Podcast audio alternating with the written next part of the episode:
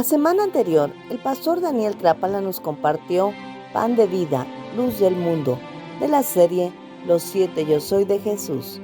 Esta semana, el pastor Abel Mellado nos compartirá La Puerta, el Buen Pastor, de la misma serie. Y el versículo de la semana es, Yo soy la puerta, el que por mí entrare será salvo, y entrará y saldrá y hallará pastos. Juan 6:35. Te invitamos a que en familia mediten en el versículo de la semana y se respondan las preguntas que aprendo de Dios y que aprendo de mí. Bien, bien, ah, es la segunda ocasión que estamos observando el tema del yo soy de Jesús, que nos corresponde para el mes de febrero, y le doy gracias a Dios por la oportunidad de estar con ustedes en este día. Realmente es un privilegio poderlos ver y poder estar aquí al frente. Y nos es necesario estar poniendo mucha atención para estar seguro de comprender bien el contenido de lo que se está hablando. Así es que espero que pongan mucha atención y que puedan captar todo lo que hemos preparado para ustedes en el mes de febrero. Así es que estamos comenzando con el tema general de Yo Soy. Ah, la,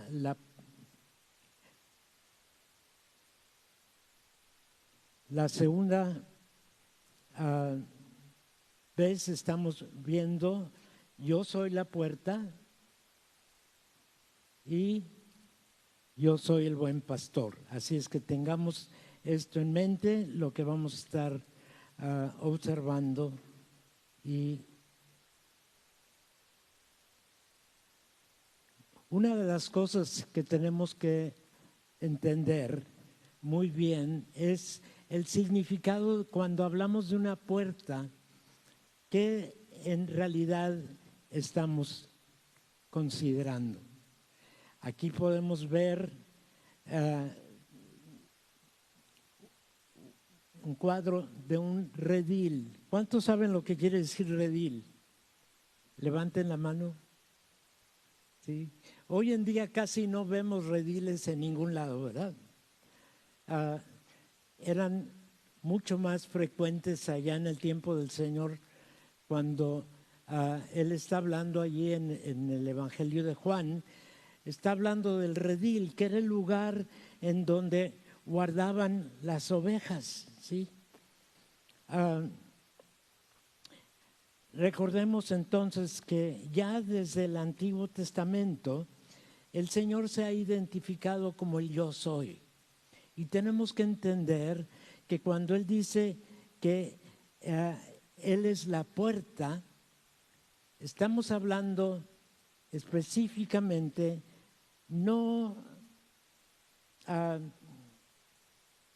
no estamos hablando del contenido en sí de, la puerta, sino no, no se trata de que si es de vidrio o que si es de madera o que si es de fierro o aluminio, etcétera.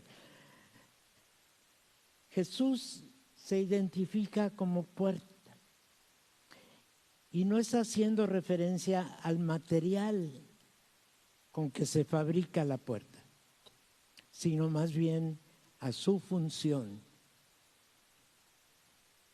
¿De qué sirve la puerta?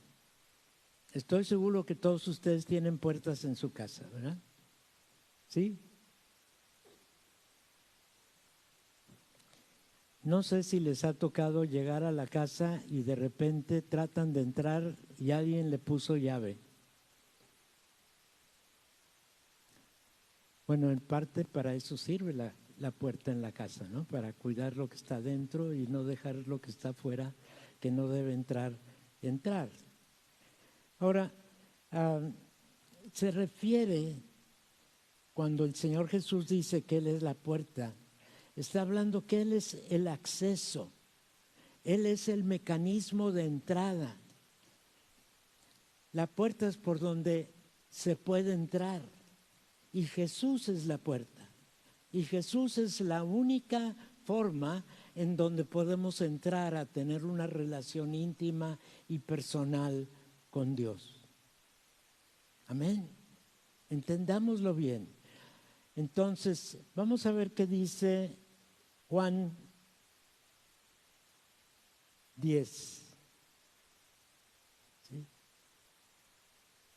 Juan 10, del 1 al 6, nos habla del redil, que es un lugar para resguardar ovejas. Un ladrón no utiliza la puerta, sino que brinca el cerco para entrar a robarse las ovejas. Y si entendemos que el Señor Jesús es la puerta, tenemos que relacionarnos un poquito a cómo funcionaba en aquel entonces la puerta. Amén. Tenemos que entender que cuando hace esta comparación, en aquel tiempo las ovejas se guardaban en el redil y era un lugar cercado donde las podían cuidar. Ahora, había dos tipos de rediles. El redil que estaba cerca de la ciudad en donde todos los que tenían ovejas iban y las guardaban en ese redil. Y cuando alguien quería venir a sacar sus ovejas, y ahí viene parte de los, de los ejemplos que vamos a estar eh, viendo, el que podía entrar a sacar sus ovejas era el pastor de las ovejas. Amén.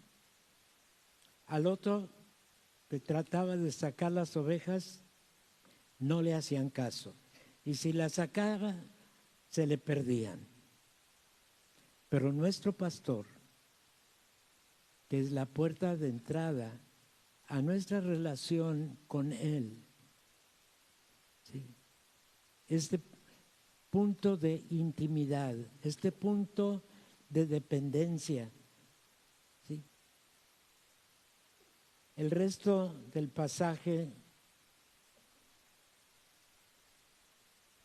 habla explicando precisamente la función del Señor Jesús. Y dice en el versículo 7, allí en Juan 10, 7, volvió pues Jesús a decirles, de cierto, de cierto os digo, yo soy la puerta de las ovejas. No dice yo soy una de las puertas. Él dice muy claramente yo soy la puerta de las ovejas. Amén.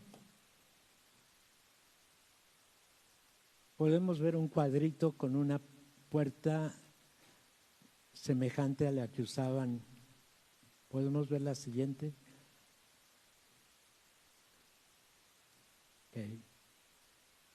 Ahí está. ¿Estaría fácil de entrar allí?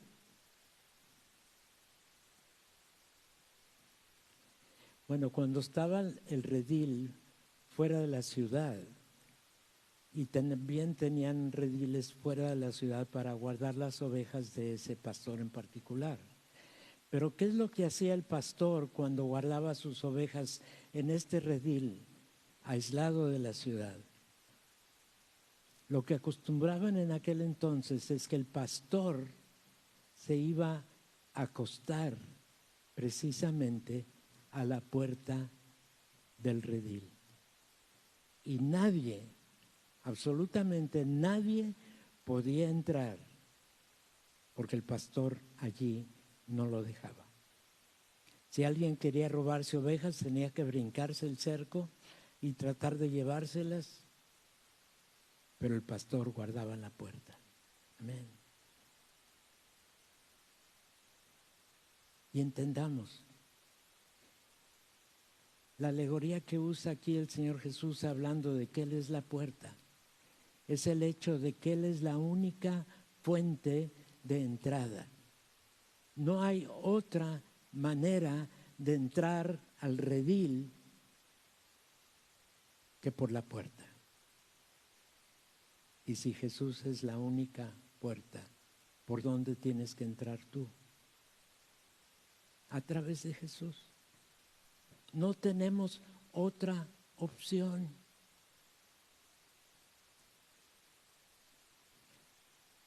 No tenemos otra manera de que la puerta se abra. Amén. Tenemos que entender que no es porque te portaste bien, no es porque ya tienes. Vamos a ver la siguiente. ¿Hacia cuál puerta nos queremos introducir? ¿La identifican? Claro que esto es un, algo simbólico.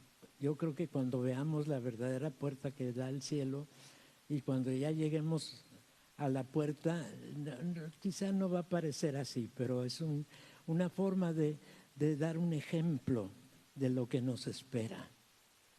Porque cuando hayamos entrado por la puerta, la puerta del cielo va a estar abierta para ti y para mí. Amén.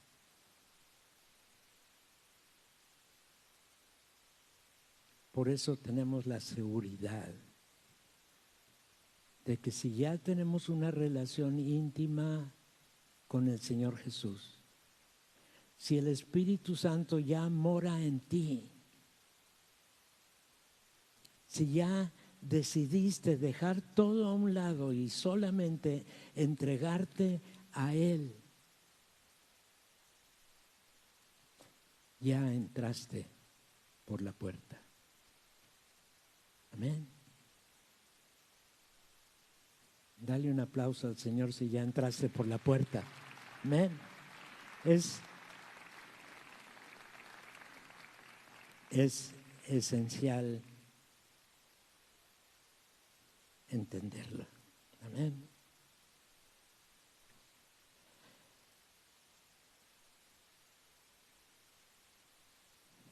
Jesús se está identificando como alguien que tiene autoridad. No solamente Él cumple la responsabilidad de guardar el redil, sino que Él tiene la autoridad de permitir quién entra y quién sale. Si tú no satisfaces los requisitos de aquel que tiene la autoridad para determinar quién entra y quién sale, no vas a poder entrar. No es por tu gusto, no es porque te portaste bien, no es como dicen algunos que eh, tienen que hacer una peregrinación o, o, cumplir con una penitencia. No, no, no, no se trata nada de eso. Se trata simplemente de entregar tu vida al que tiene la autoridad de dejarte entrar. Y es un acto voluntario. Él no te va a obligar. El plan original de Dios es que todos, todo ser humano, aceptara la solución de ese pecado original de Adán, recibiera el perdón, entregara su vida a Jesús que vino a morir en la cruz derramando su sangre para hacer posible que tú y yo entrásemos por la puerta. Como Él es el único que derramó una sangre eficaz y llegó a completar la tarea que por eso vino a nacer y a ministrar y finalmente entregarse al Calvario para ser crucificado y ser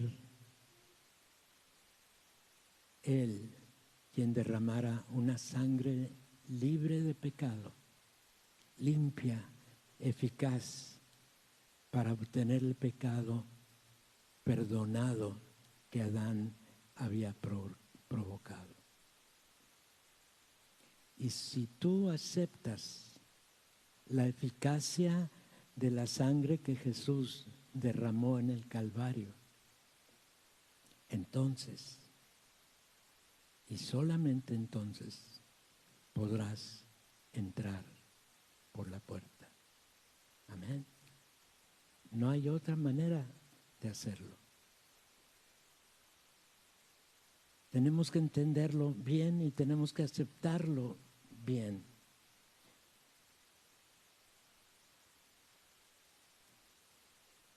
El pastor, el Señor Jesús, es el único punto de entrada.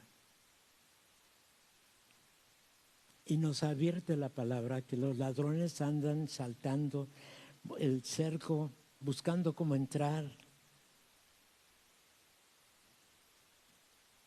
Pero Jesús en la puerta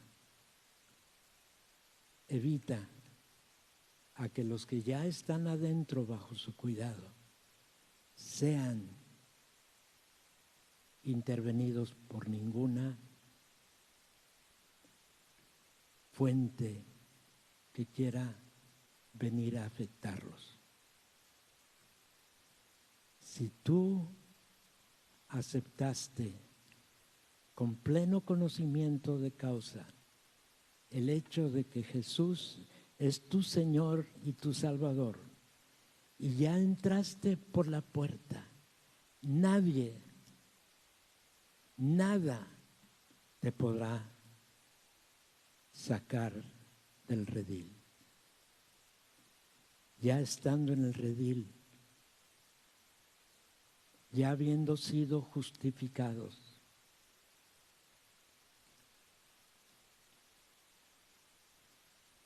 ya habiendo sido perdonados y estando siendo santificados el proceso de toda la vida, va a llegar un día en donde ya podamos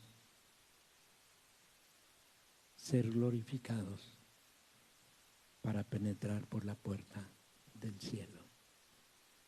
Y el que comenzó en ti, dice la palabra, el que comenzó en ti la buena obra, la va a terminar. No te va a dejar a medias. Amén. La palabra también nos dice que Él nos va transformando de gloria en gloria a su misma imagen. Amén. Esa es nuestra seguridad. Cuando usamos la palabra esperanza no es a ver si acaso, sino nuestra esperanza como creyentes es que esperamos algo que va a suceder, que estamos seguros que va a suceder y que en el tiempo determinado sucederá. Y si leen curiosamente a fines del capítulo 8 de Romanos,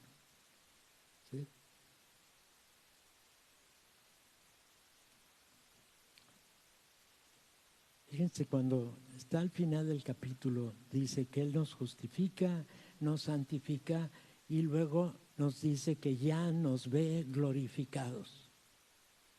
Aquí estamos todavía y estamos esperando la glorificación, pero el Señor ya nos ve glorificados, porque el que comenzó en ti la buena obra la va a terminar y va a llegar a glorificarte para estar eternamente en su presencia. Amén. Amén. Amén.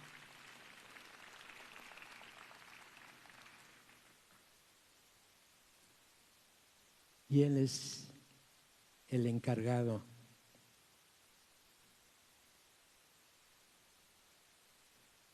de estar cuidando.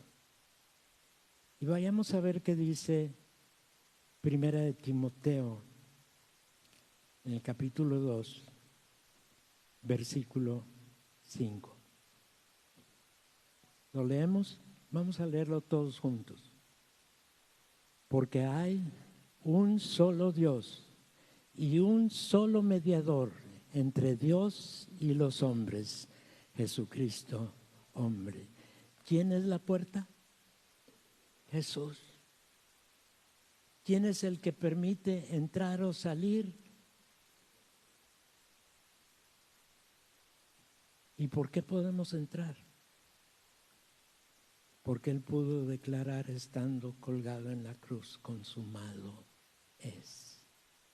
Completó lo que vino a hacer, derramando su sangre y después resucitando para estar en la presencia con el Padre, el Hijo y el Espíritu Santo que está con nosotros y en nosotros. Amén. Qué extraordinario Dios tenemos.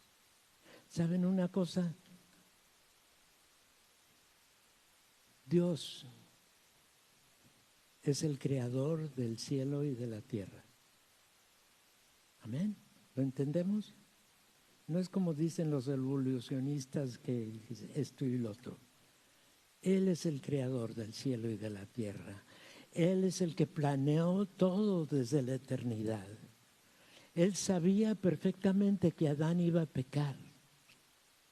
Y ya de la eternidad había determinado que su Hijo Jesús al tiempo determinado vendría para resolver aquello que Adán iba a provocar.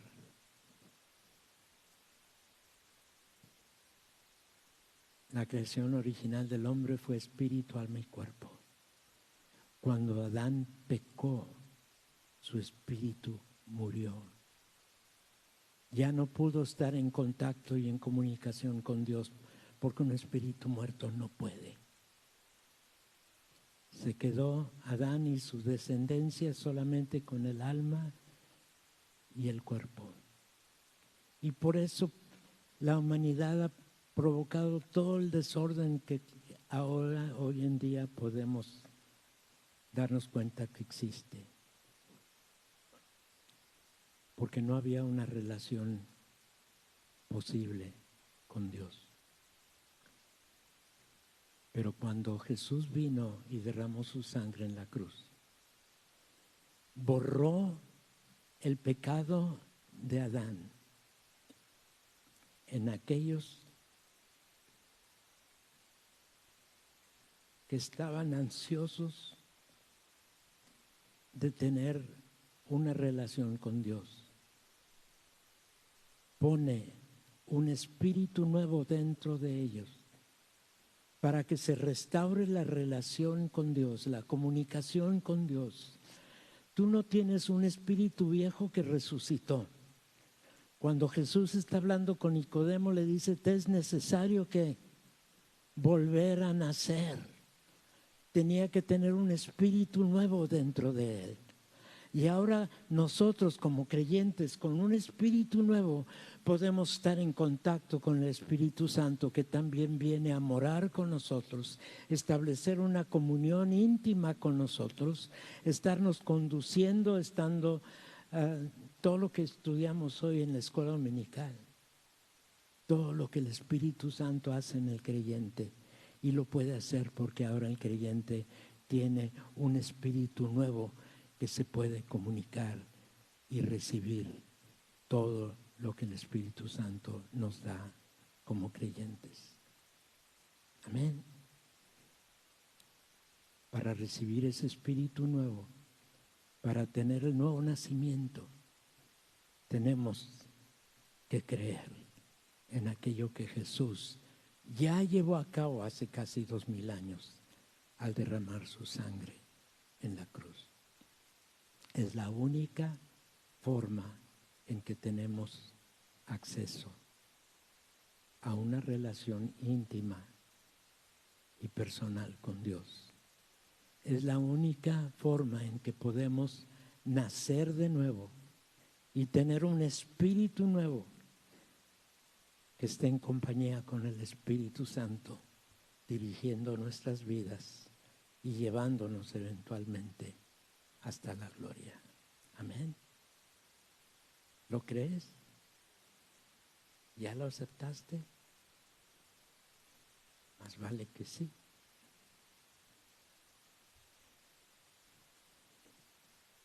El pastor Jesús es el único puente de entrada, porque hay un solo acceso. Los ladrones buscan otro acceso o brincan el cerco, pero no pueden cumplir su capricho. Así es que cuídate de estar ya adentro, de haber entrado por la puerta. En Hechos 4:12 leamos juntos.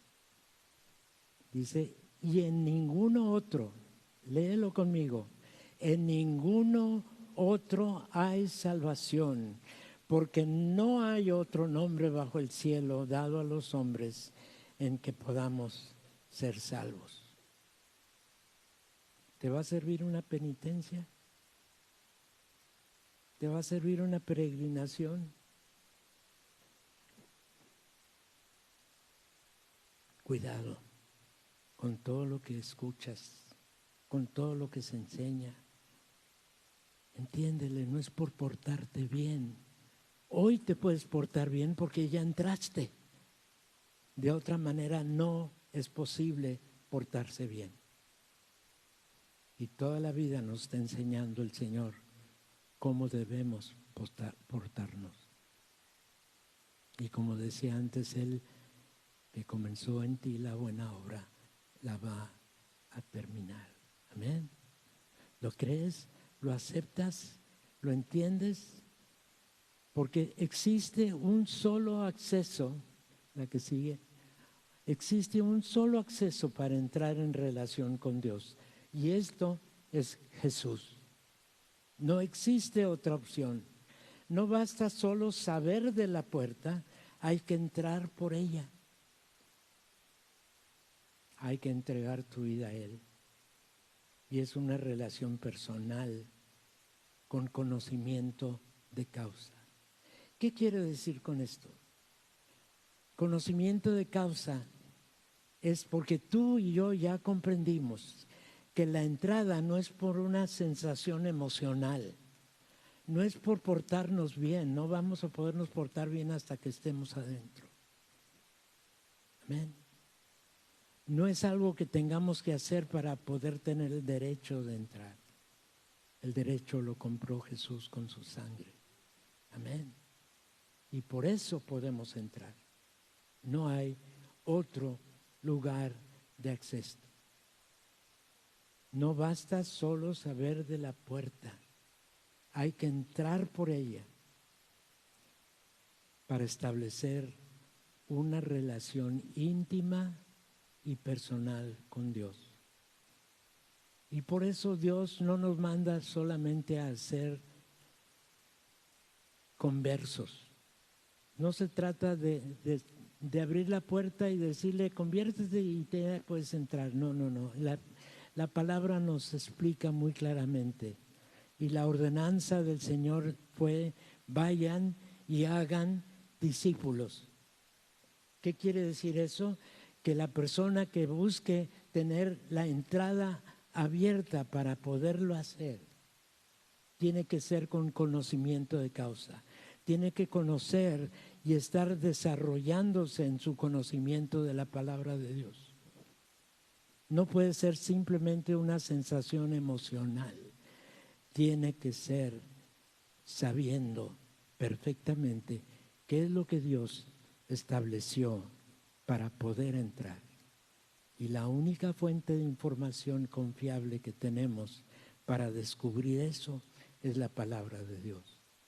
Y por eso necesitamos estudiarla, necesitamos conocerla, por eso te conviene venir a escuela dominical, por eso te conviene estar en un grupo de hogar en donde están repasando todo lo que la palabra de Dios nos enseña y nos establece para que la entrada la tengamos segura. Amén. ¿Ya lo estás haciendo? No levanten la mano, pero ¿cuántos, cuántos vienen a escuela dominical? Bueno, sí levantaron la mano. Si no la levantaste, más te vale que vengas a escuela dominical. ¿Cuántos están en un grupo de hogar?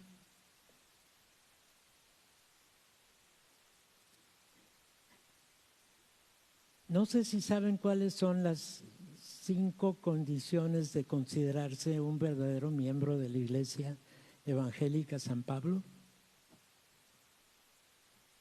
Número uno, habiendo entregado tu vida al Señor. Número dos, estar participando en las actividades normales de la iglesia. Número tres, entre las actividades está ser parte de un grupo de hogar. Número cuatro, te abre la puerta a ser parte del liderazgo de la iglesia. Y el liderazgo no quiere decir que te vas a convertir en pastor. Los que saludan a la entrada, los que recogen la ofrenda, los que hacen cualquier cosa en, el, en la operación efectiva de la iglesia son participantes en el liderazgo. Amén. Y la última es estar participando con tus bienes, sea de tiempo, sea de efectivo, sea lo que sea, el estar dando de tu tiempo a la iglesia es lo que sella tu pertenencia. Cinco cosas en las cuales todos tenemos que estar seguros de estar cumpliendo. Amén. Y vuelvo a decir, una de ellas es escuela dominical, otra de ellas es el grupo de hogar. Hello. Ya no voy a decir más. Una de las cosas, si podemos ver la que sigue, una de las cosas importantes es que nadie está excluido. Hay algunas corrientes doctrinales en el mundo que dicen que Dios escogió los que iban a ser salvos y los demás ya estaba seguro que se iban a perder y nada hizo por ellos. Eso no es una doctrina correcta. La sangre de Jesús fue eficaz para el perdón del pecado de toda la humanidad. Amén. Y lo único que tenemos que hacer para recibir ese beneficio es creer en lo que Él hizo y aceptar lo que Él hizo. Y entonces tenemos entrada. Y hay quienes tristemente nunca toman esa decisión. Y tenemos que tener cuidado una absoluta seguridad de saber que ya no necesitamos hacer méritos para que nos permitan entrar, porque la entrada la compró Jesús al derramar su sangre. Amén. Denle un aplauso al Señor.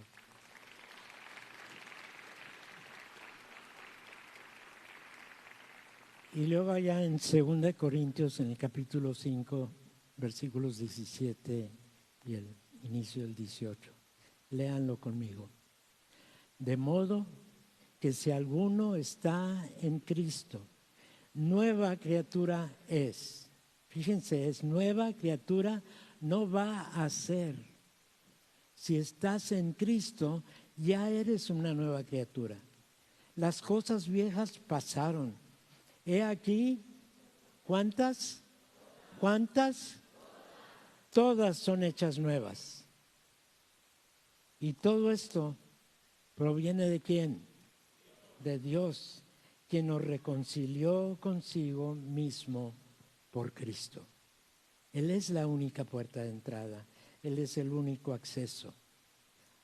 ¿Por qué?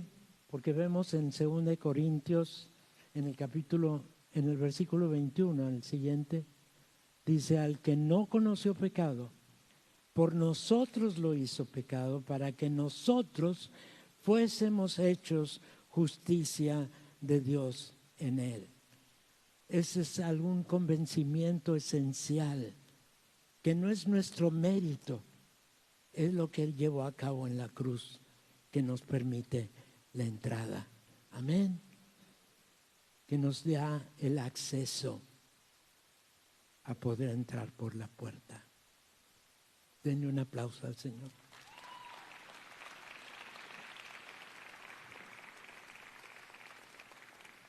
¿Y por qué podemos entrar?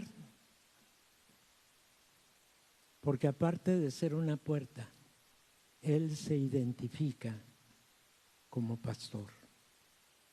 ¿Cuál es la función del pastor? Es cuidar de sus ovejas. Él es el que permite que salgan o entren o estén o vayan o vengan. Y saben una cosa curiosa, en el caso de, los pastores en el, en el ambiente ya material, dice que las ovejas del pastor le hacen caso porque conocen su voz. Y si no conocen la voz de alguien que las está invitando, no le hacen caso. Si tú eres una oveja ya y tu pastor es el Señor Jesús, cuidado con hacerle caso a otros que te hablen. Por eso es necesario conocer bien la Biblia para saber todas las circunstancias necesarias que nos van edificando poco a poco hasta llegar a un pleno conocimiento del Señor. Y estando en esta relación con Él, Él es el que nos va transformando de gloria en gloria, en un conocimiento pleno. ¿Por qué? Miren lo que dice Juan 10, 11. El Señor Jesús dice, yo soy el buen pastor. El buen pastor su vida da por las ovejas. Hay un cuadro que no sabemos si así haya sido el Señor Jesús en realidad, pero nos debe traer a nuestro corazón y a nuestra alma y a nuestro entendimiento el amor con que el Señor nos carga en sus brazos. Amén. Ten en cuenta que si entregaste tu vida al Señor, Él te tiene en sus brazos. Amén. Respira hondo. Gracias, Señor Jesús, por tenerme en tus brazos. Amén. El pastor de las ovejas las cuida. Si una se debía, va a buscarla. Al ser su pertenencia, están totalmente bajo su provisión y protección y las alimenta y está siempre con ellas. Porque las ovejas conocen la voz del pastor y lo siguen. ¿Qué también conoces tú la voz de tu pastor? Y no estoy hablando más que de Jesús. ¿Qué también identificas cuando Él es quien te habla? ¿Mm? Más vale que lo sepas distinguir y que nada más le hagas caso a Él. Amén. ¿Qué tanto lo conoces? La que sigue. ¿Qué tanto lo conoces? ¿Qué tanto respondes a su voz? ¿En verdad puedes identificar cuando Él, el Señor Jesús, te está hablando? Acostúmbrate a eso. Tenlo seguro. Y si no has entrado, Podemos ver la que sigue. Si no has entrado ya, entiende que Él te sigue esperando. Porque Él ya hizo todo lo necesario para que tú puedas entrar. Amén. Él ya declaró, como decíamos hace rato, Él ya declaró consumado es. No hay nada que tengamos que agregarle a lo que Él hizo, no hay nada que tengamos que esperar. Amén. ¿Le podemos dar gracias a Dios? Claro que sí. Hemos de darle gracias a Dios. Porque por gracia sois salvos por medio de la fe. Y esto no de vosotros, pues es un regalo de Dios. La fe es fruto del Espíritu Santo obrando en ti. Y es la que nos lleva a una relación cada vez más íntima con el Señor. Amén. Les voy a recomendar, el pasaje es demasiado largo para verlo en este momento, pero váyanse a Ezequiel 34 y son 16 versículos que les estoy recomendando. Ezequiel 34 del 1 al 16, apunten la cita. Y nada más vamos a leer el primer versículo que dice, porque así ha dicho Jehová el Señor, he aquí, yo mismo iré a buscar mis ovejas y las reconoceré. Lean el resto del pasaje y va a ser de mucha bendición. Porque el Señor ha venido a buscarte. Amén. Y te conviese ya estar ahí con Él. Una de las cosas que hacemos para estar continuamente recordando el valor de su sacrificio es participar de la comunión. No es un rito cualquiera el Señor ordenó diciendo, haz esto en memoria de mí. Y lo hacemos para recordar lo que Él consumó en la cruz. Van a estar repartiendo ya los elementos, tómenlos. Y le voy a pedir al grupo de alabanza que también ya se incorporen aquí conmigo.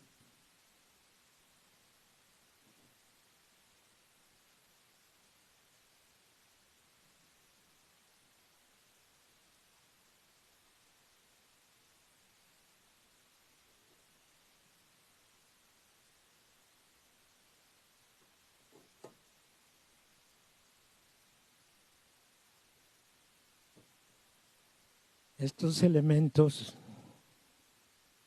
lo que está en la galletita y lo que está en la copita, nos deben recordar el hecho que Él entregó su cuerpo, que allí fue abatido.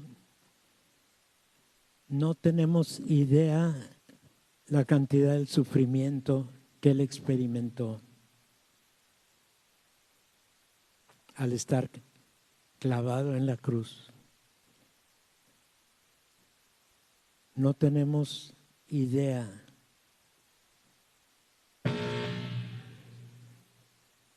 correcta de la trascendencia de ese sacrificio. Pero la palabra nos dice que en su sangre fuimos nosotros curados. Y Él nos ordena hacer esto en memoria. ¿Puedes repartir los elementos?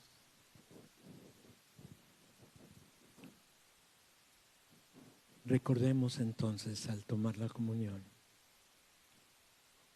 la trascendencia el beneficio, la importancia de lo que Él vino a hacer. Resolvió totalmente lo que Adán había provocado.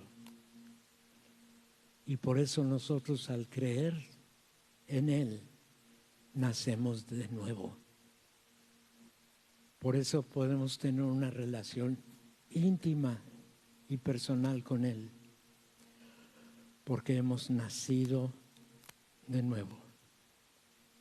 Tenemos un espíritu nuevo que se comunica con el Espíritu Santo, con Dios mismo morando en nosotros, llevándonos eventualmente a su presencia. Amén.